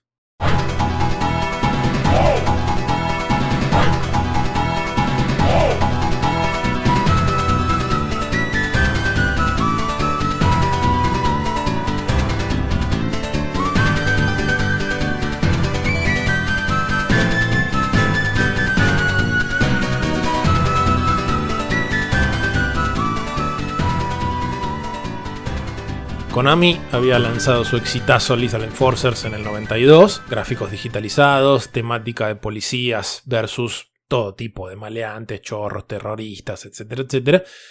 Así que dos años más tarde aparece el Gunfighters, Lethal Enforcers 2, que es igual, pero en el Far West. O sea, los jefes en lugar de tirarte con lanzamisiles, te disparan con cañones. Pero para de contar. Hay un robo al banco. O sea, el primero empieza. El Enforcer original empieza con robo al banco. Sí. Far West tenés un robo al banco. Bueno, si funciona, no lo, no lo rompas. Funciona, sí. Habría el cajón de las temáticas a mano que tengan tiros. Mm. Es lo que ya dijiste, es medio obvia. Sí, sí. O sea, volvemos a los primeros episodios del podcast allá por el, no sé, fue hace mucho, donde hablamos un montón sobre cómo se toman las decisiones en un estudio de grande de juegos o en lo que sea. En general las decisiones se toman no por cuál es la mejor, sino cuál es la que va a convencer a mi jefe. y pensá que tenés que proponer un juego para light guns que, que use un arma basado en algo que ya tenés. Y esto lo dijo Mariano en, su momento. El, el cowboy siempre va a funcionar. Sí. O sea, es, muy, es muy fácil de transmitirlo. Y sí, pasamos del cana al cowboy. Claro, o sea, alguien convenció a su jefe fácil ahí. Apuesto yo. Sí, totalmente. Fue mucho más interesante, al menos a los efectos de este podcast, lo que sucedió con una empresa de Albuquerque, Nuevo México, que hacía programas, entre comillas, estilo Lethal Enforcers, pero no para diversión del público, sino para entrenar policías de carne y hueso, cosa que hoy se hace con realidad virtual, Dios nos libre. Esta empresa norteamericana se llamaba ICAT, o sea, era la sigla de lo que en español sería algo más o menos como Instituto de Armas de Combate y Táctica. Y lo que hacían era venderte un simulador con una pantalla cubriendo toda la pared de una habitación, donde con una cómoda amiga, conectada a un reproductor de Laserdisc, aspirantes a policías, entrenaban con armas de luz frente a una película interactiva, proyectada. Hasta que el CEO de la empresa, Robert Greevy, vio la beta de explotar eso como entretenimiento. Así que armó una empresa bajo el nombre American Laser Games adaptaron este sistema con placas de Amiga 500 y un reproductor de Laserdisc a arcades, gabinetes de arcade, y para su primer juego de disparos con video, el dichoso full motion video, echaron mano a lo que tenían cerca. Estamos en Nuevo México, hagamos un western, que acá tenemos todo. Tenemos el desierto, tenemos los caballos, tenemos la gente que hace piruetas con el arma y demás. Y así nace Mad Dog McCree.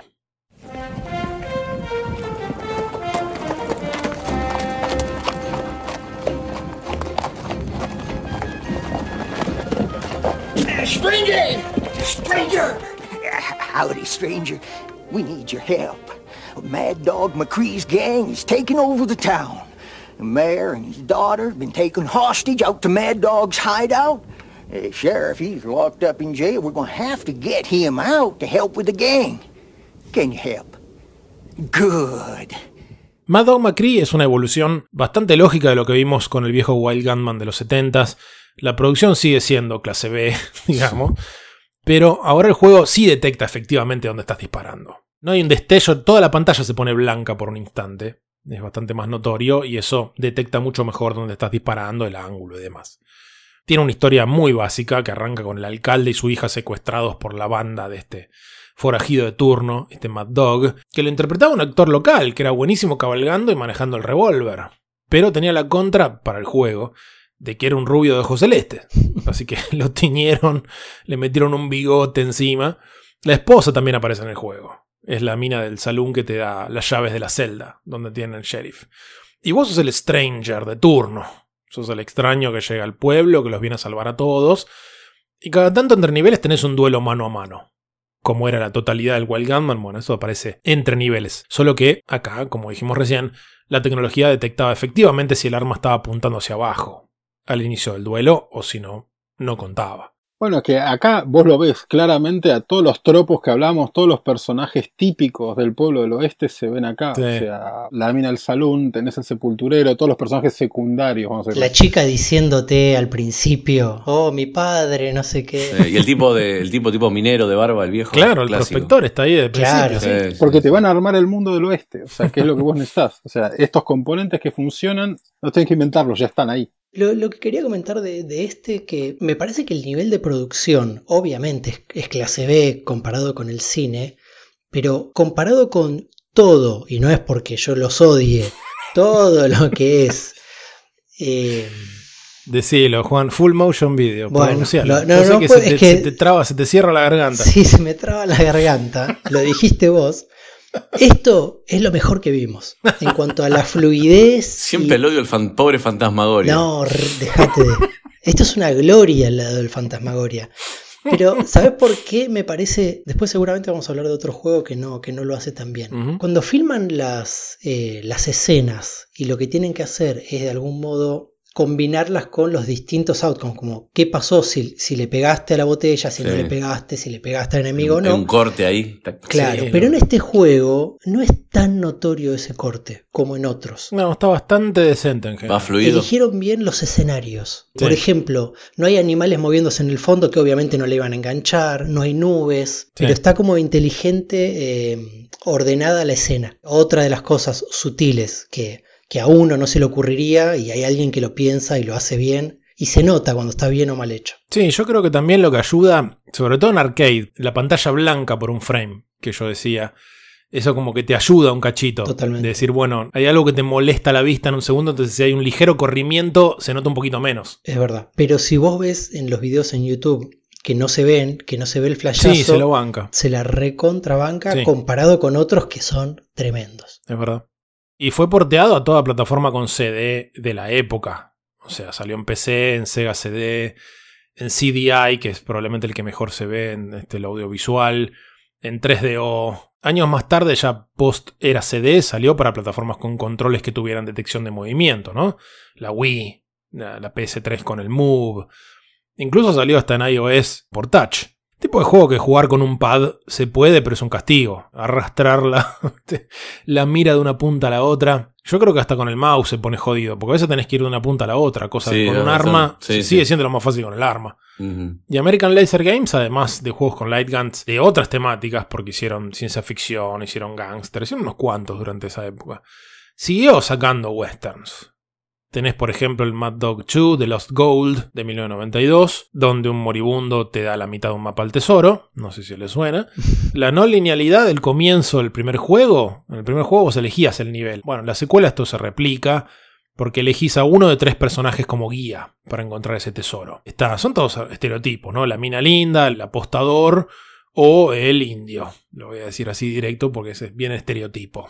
Y sigue esa cosa noventosa de dispararle a un forajido y que ponga un plano en cámara lenta del tipo cayendo de un primer piso, ¿no? Cada tanto. Yo pensaba un poco volviendo a jugar a estas cosas que creo que era una época de fascinación por los dobles de riesgo. Sí, los noventas, a full. Era como la apertura de la gente a decir, wow, esto es un trabajo y la gente se revolea desde un primer piso, no se hace nada. No me parece que sea casualidad que estamos hablando de, o sea, el Mad Dog, el primero, ¿no? En este caso, que ya tenía eso, es un juego del año 90 y que el año anterior se había inaugurado la que creo que sigue siendo, no estoy seguro, pero si no es la, es una de las atracciones más antiguas que quedaron de lo que hoy se llama Hollywood Studios en Disney, que es la de Indiana, Indiana Jones. Jones. Sí, señor. Sí. El Stunt Spectacular. Estamos sincronizados, Crespi. Estaba pensando en eso mismo. Hmm. Todo muy noventoso. Estamos como. Nos pusimos el sombrero 90. sí, Sí, completamente. sí, estoy muy de acuerdo. Hubo una fascinación. Que era esa, era esa cosa de, wow, mirá, explosiones de verdad. Bueno, como podríamos llamarle el doble de riesgo manía. Son los noventas, fue el doble de riesgo manía. Simpson manía, Batmanía y dobles de riesgo manía. La Jackson manía, dice Mato. Hay referencia a Michael Jackson igual. No, ¿cuál, cuál, cuál? Fíjense, Colorado, del video de YouTube, es un Moonwalker. antes de caerse un precipicio. Después les paso El superpoder está intacto. de sus caras. Un juego francés. Ah, Yo ni lo voy a buscar, te creo. Aprendí a confiar, Mato. Aprendí a confiar. tira un Moonwalker, el Colorado, y se cae al precipicio. Bueno, volviendo al Mad Dog 2, el del año 92. Intentaron darle más onda con la música. En el Mad Dog original solamente tenías música entre los tiroteos, no durante. Me imagino que por el salto del disco a distintos puntos del Laserdisc, según tus acciones era medio un caos. Y acá queda efectivamente un caos. Cuando salta la imagen también salta la música. Y en el 94 sacaron dos más de este estilo. Esta de Last Bounty Hunter, el último cazarrecompensas. Quizás lo único que tiene de nuevo es poder matar o capturar a los enemigos según donde les disparás. Y que visualmente es más dinámico. O sea, hay mucho más movimiento de cámara, varios planos tipo Steadicam. Sí, pero eso que lo hace más dinámico, también si te fijas en las partes donde tienen que conectar acciones, Claro. porque disparaste a uno y aparece otro, se rompe todo. Sí. Hay una escena donde están como en un salón que se volvieron locos y dijeron, vamos a hacer, esto va a ser increíble, 20 personajes en escena. Es como casero diciendo, y entran los... pensando en eso. En ese momento, con 40 puntos de rating, y la gente mirando así desesperada y ustedes sentados en ese momento orgásmico aparece usted y dice Pará, te los voy a contar. 1, 2, 3, 4, 5, 6, 7, 8, 9, 10, 11, 12 personajes en escena. Sí, cuando vuela por el aire el. Se quedan todos Salud. quietos. Es que vuela uno, pero se quedan todos quietos. Es completamente No, te antinatural. hablan, te hablan. Matan a uno y te hablan, matan a uno y te Sí, hablan. no, no terminaron la idea. Y, y de pronto ves a uno que está quieto y se mueve un poquito, como que mira a algún lado. Sí, sí, sí, sí. O sea, busquen en YouTube The Last Bounty Hunter y vean esa última escena que es, es increíble. Sí, la que hacen cuando se mueve la cámara, que no te queda otra para pegar, porque ¿cómo, cómo haces para pegar? O sea, manteniendo la continuidad del plano, que es lo que se venía haciendo.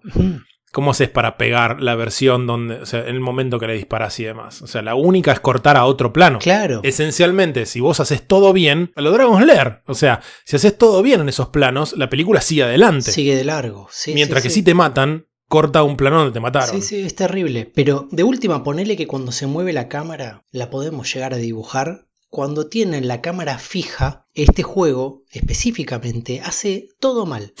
Lo que decía que no hacía el Mad Dog McCree. Tienen un en una tienen un caballo de fondo que se teletransporta todo el tiempo. ¿Por qué alguien no dijo, che, podemos sacar al caballo que se mueve? Es que vos pones, vos pones un llamado, necesitamos un continuista para juego interactivo de tiros y no agarra a nadie. Claro. Dice, no, eso es el infierno. No agarra a nadie. Creo que hasta puedo ver el cansancio en la cara de los actores que hicieron Muy 10.000 probable. veces y nada tiene sentido. Y es como que dicen, no funciona, no está funcionando esto. Bueno, y el otro que sacaron ese año se llamó Fast Draw Showdown, donde volvieron al estilo del viejo Wild Gunman y sacaron todo, menos los duelos mano a mano. O sea, es esencialmente solamente esa parte del gameplay, pantalla vertical y todo, y a ver quién desefunda más rápido. Chao. Según dicen, estos dos juegos se filmaron, estos dos últimos me refiero, se filmaron en parte en los estudios de Old Tucson, en Arizona, donde se filmaron películas muy conocidas, Río Bravo, por ejemplo, Tres Amigos, que es un western en joda de los ochentas, e hicieron un western más que no llegó a salir, que llamó Shootout at Old Tucson, que quedó ahí. Y hubo otro caso, bastante menos famoso, de juego de light gun con acción real, temática western, y hecho porque tenían escenarios y recursos a mano. En 1993 la empresa vasca Pigmatic, con sede en Bilbao, apareció con un arcade llamado Los Justicieros. Si quieres los 100 dólares, te los voy a dar en plomo. Vaya lío, forastero. Acabas de matar a mí, la mano derecha de los Thornton. Ahí están en el salón emborrachándose algunas de las ratas de su banda. Pigmatic había nacido en los 80s para hacer entretenimiento operado por monedas, por ejemplo, máquinas tragamonedas concretamente, hasta que el director de la compañía por ese entonces, Antonio Gallardo, vio aparentemente en una CES de Las Vegas el Mad Dog McCree. Según ha contado en entrevistas, ellos ya venían trabajando durante dos o tres años en un arcade con Laserdisc, inspirado en el Dragon's Lair en ese caso, pero cuando vieron que alguien más había hecho lo que ellos iban a hacer, se apuraron a terminarlo, antes de que se llene de competidores. Personalmente no me cierran mucho las fechas porque Mad Dog sale en el 90 y Los Justicieros en el 93, así que no sé muy bien dónde quedó el apuro. Como sea, igual que la gente de Mad Dog McCree, era lógico que hicieran un western porque en España tenían a mano las locaciones donde se habían filmado un montón de spaghetti westerns. En Almería, esto lo comentó Mariano la vez pasada. De hecho, hay hoy día unos cuantos sets de Far West en pie que se usan ocasionalmente para filmar publicidades y ese tipo de cosas, pero mayormente como parques temáticos. O sea, hoy incluso en pandemia y todo, siendo que son mayormente al aire libre, hay al menos tres parques temáticos abiertos en España que se crearon como sets originalmente. Así que el director de Pigmatic escribió la historia con un humorista español llamado Mariano Vázquez, convocaron a un por entonces joven director de cine, Enrique Urbizu, y se mandaron al desierto español en pleno verano con 40 grados. Igual dicen que al menos les vino bien para huir de Barcelona porque fue durante los Juegos Olímpicos. Estamos en el 92. Y el juego concretamente es más o menos el Mado Macri. Es más, en su momento fue criticado por eso. Más allá de los inevitables lugares comunes del género, es el mismo gameplay. En lugar de la banda de Mad Dog está la banda de los hermanos Orton. Cuando perdés te habla el enterrador. El que a buen árbol se arrima, buena horca le cobija. Tecnológicamente también era similar. Tenía una placa Amiga 500, adentro, el, gabinete. Tenía una segunda placa con el mismo procesador y con la memoria ROM, más el reproductor de Laserdisc. Fuera de España tuvo cierta circulación, se llamó Sorton Brothers en ese caso. Y cuando el importantísimo publisher español Dynamic Multimedia lo lanzó en PC, le agregó material. Le agregó minijuegos, le agregó escenas de otro western interactivo que hizo Pigmatic, que se llamó Tierras Salvajes, pero que no se había llegado a producir en masa. Quienes conozcan algo de Pigmatic sabrán que en medio de estos westerns se despacharon con una parodia de División Miami, en full motion video, en Laserdisc, que dirigió Alex de la Iglesia, y donde actuaron Santiago Segura y Catherine Fulop, pero eso es otra historia. ¿Dónde está la chica?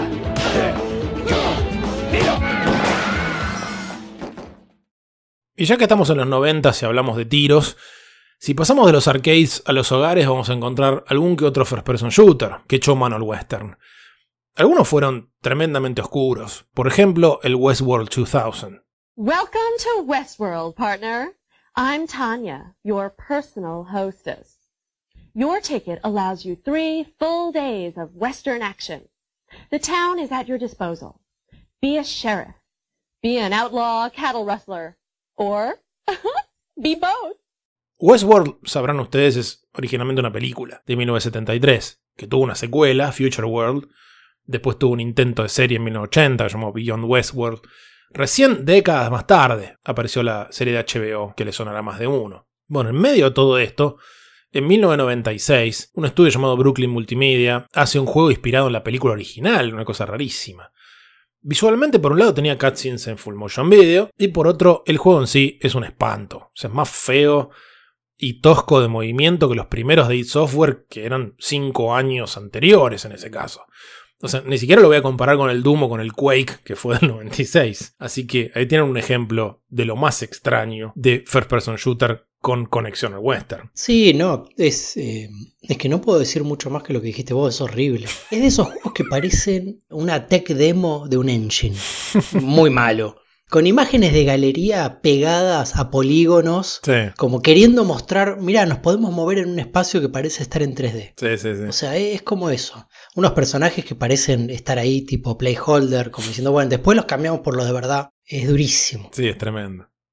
Pero bueno, el otro first person shooter que sí van a conocer de esta época lo lanzó un estudio muy famoso del que hemos hablado varias veces y que subido al tren de los first person shooters hace un engine pseudo 3D en ese momento, no era full, que utilizan en dos juegos, uno basado en una de sus franquicias históricas y otro en un western original. El primero, el basado en franquicia histórica, fue el Dark Forces, y el segundo, el western de 1997, se llamó Outlaws.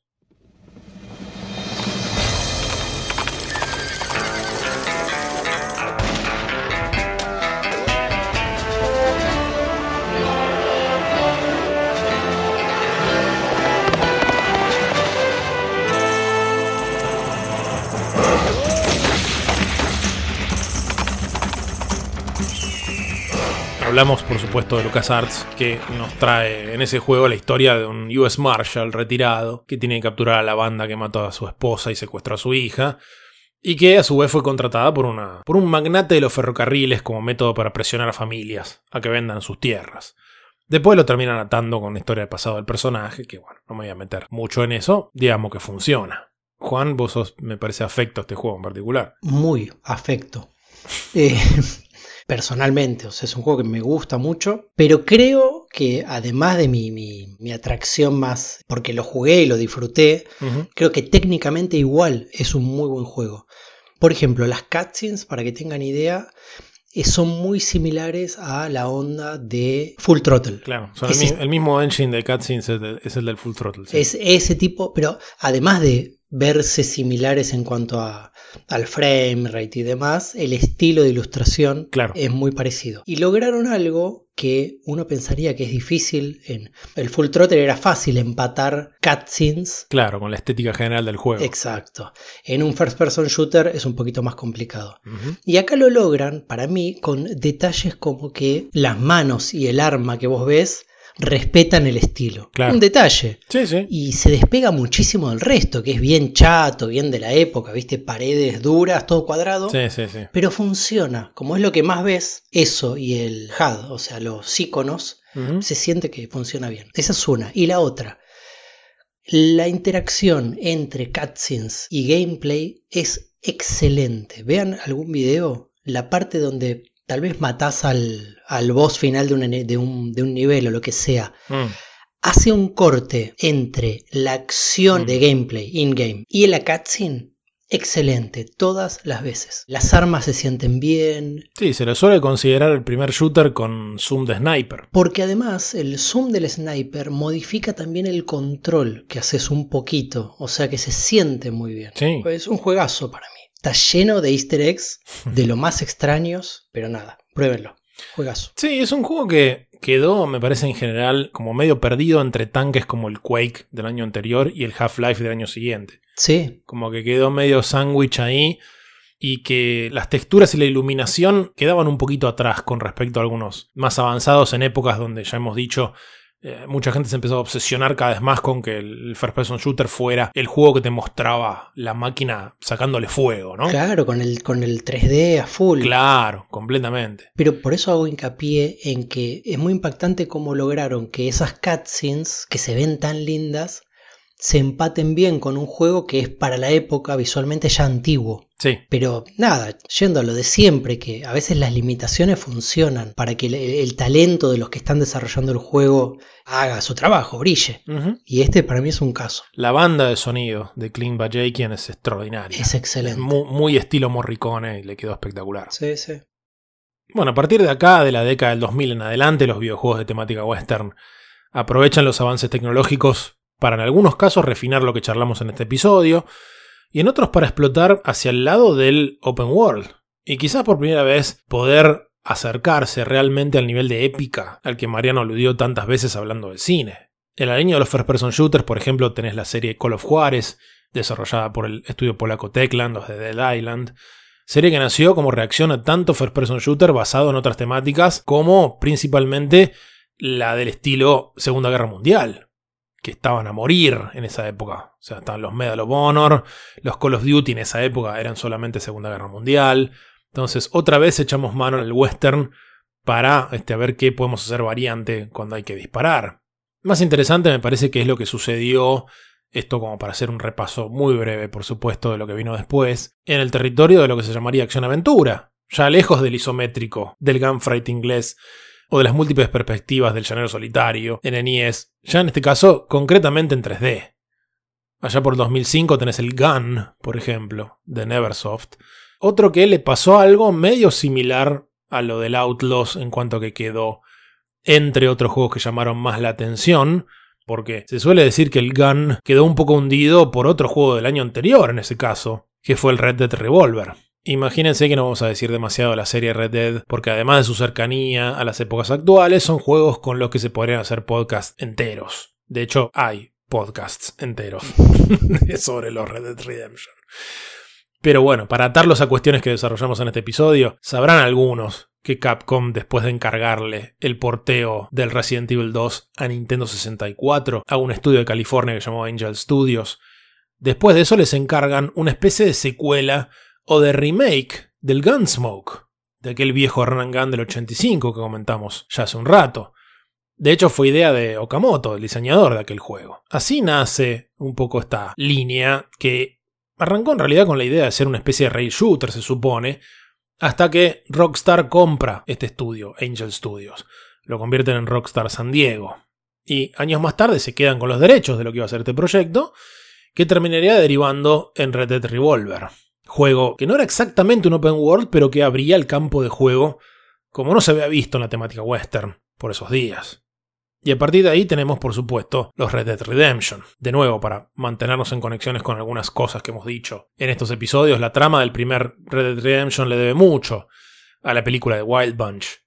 Ya es un oeste domado, con la industrialización avanzando, con un estilo de violencia que hasta miembros del equipo de desarrollo han dicho que aspiraba a sentirse como la violencia de las películas de Peckinpah. De esto hablamos. Ya desde el Red Dead Revolver igual tenías ese bullet time que era se llama The Die, ¿no? En estos juegos, eso lo mencionamos hace un tiempo. Yo lo que diría de este juego es que, como ya dijiste vos y como dijo al principio de esta serie Mariano, el concepto del lejano oeste tiene que ver con esa épica. Y en los videojuegos, el Red Dead Redemption es el epítome de eso. Desde lo técnico, el hecho de que vos estás arriba de un caballo, atravesando esa llanura y sin que haya ningún tipo de acción. El diseño de sonido, el, manejo de los controles, el momento del día, cómo va variando, esos detalles te ponen en ese lugar, sin que pase nada, no tenés que matar a nadie. Sí, completamente. Y la historia del juego está realmente muy bien. El amigo John Marston cazando a los miembros de su vieja pandilla bajo presión del gobierno de Estados Unidos. Y ahí es donde aparece en el Open World todo lo que hemos visto, el cowboy pistolero, el revólver típico de seis balas, el duelo de velocidad, el caballo, eh, los pósters de buscado, los pueblos fantasmas, pero con ese nivel de épica que faltaba. Y un final extraordinario, en el caso del primero. Del 2 no puedo decir mucho porque no lo he jugado todavía, pero como dijo Juan en el episodio pasado, Empezamos con juegos hechos por un individuo y terminamos con uno de los más caros y exitosos de la historia por donde pasaron más de 1500 personas. Estoy seguro que desde el gameplay y lo técnico debe ser extraordinario. Pero en otras áreas, como no lo he jugado todavía, me voy a limitar a citar al licenciado en historia y autor Alberto Venegas Ramos, que en su libro Pasado Interactivo dice: La memoria del salvaje oeste que realiza Rockstar es indolora y no obliga a nada, salvo a disfrutarlo en la soledad, acompañado solitaria de nuestro hogar. Hay una evidente pretensión de olvidar el genocidio perpetrado durante el siglo XIX de las tribus que habitaban el centro del país norteamericano, de no encarar el pasado, de limarlo y blanquearlo hasta convertirlo en un producto de consumo universal. Y, diremos nosotros, si prestaron atención a los últimos cuatro episodios, difícilmente se podía esperar otra cosa. Y así llegamos por fin al cierre de esta extensa serie de episodios sobre videojuegos de temática western. Gracias Mariano por sumarte en estos episodios, ha sido un placer. Eh, no, gracias a ustedes por tenerme acá, me encanta participar. Aprovechen y los que no ven westerns aprovechen porque es algo que está un poco olvidado y vale muchísimo la pena. Gracias Mato, gracias Juan. Nos encontraremos la próxima con algún otro tema. Esto ha sido Modo Historia, un podcast acerca de la historia de los videojuegos. Pueden escribirnos en nuestro mail modohistoriapodcast.gmail.com y seguirnos en redes como Instagram o Twitter, bajo el nombre Modo Historia Pod. En nuestro perfil podrán encontrar links para suscribirse al podcast y así ayudarnos a sostener este proyecto. Esperamos sus comentarios y sugerencias para próximos episodios.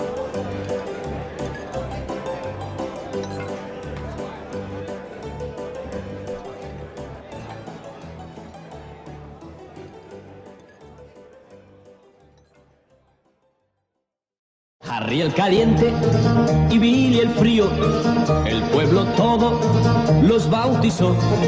Cuando las cosas les iban mal, siempre encontraban algún camino, algún camino para triunfar. Los irrompibles los llamaban por sus hazañas sin parangón. Hubo leyendas que los pintaron como fantasmas, pero vivieron y el pueblo todo los conoció. Los irrompibles los llamaban por sus hazañas sin parangón. Hubo leyendas que los pintaron como fantasmas, pero vivieron y el pueblo todo los conoció.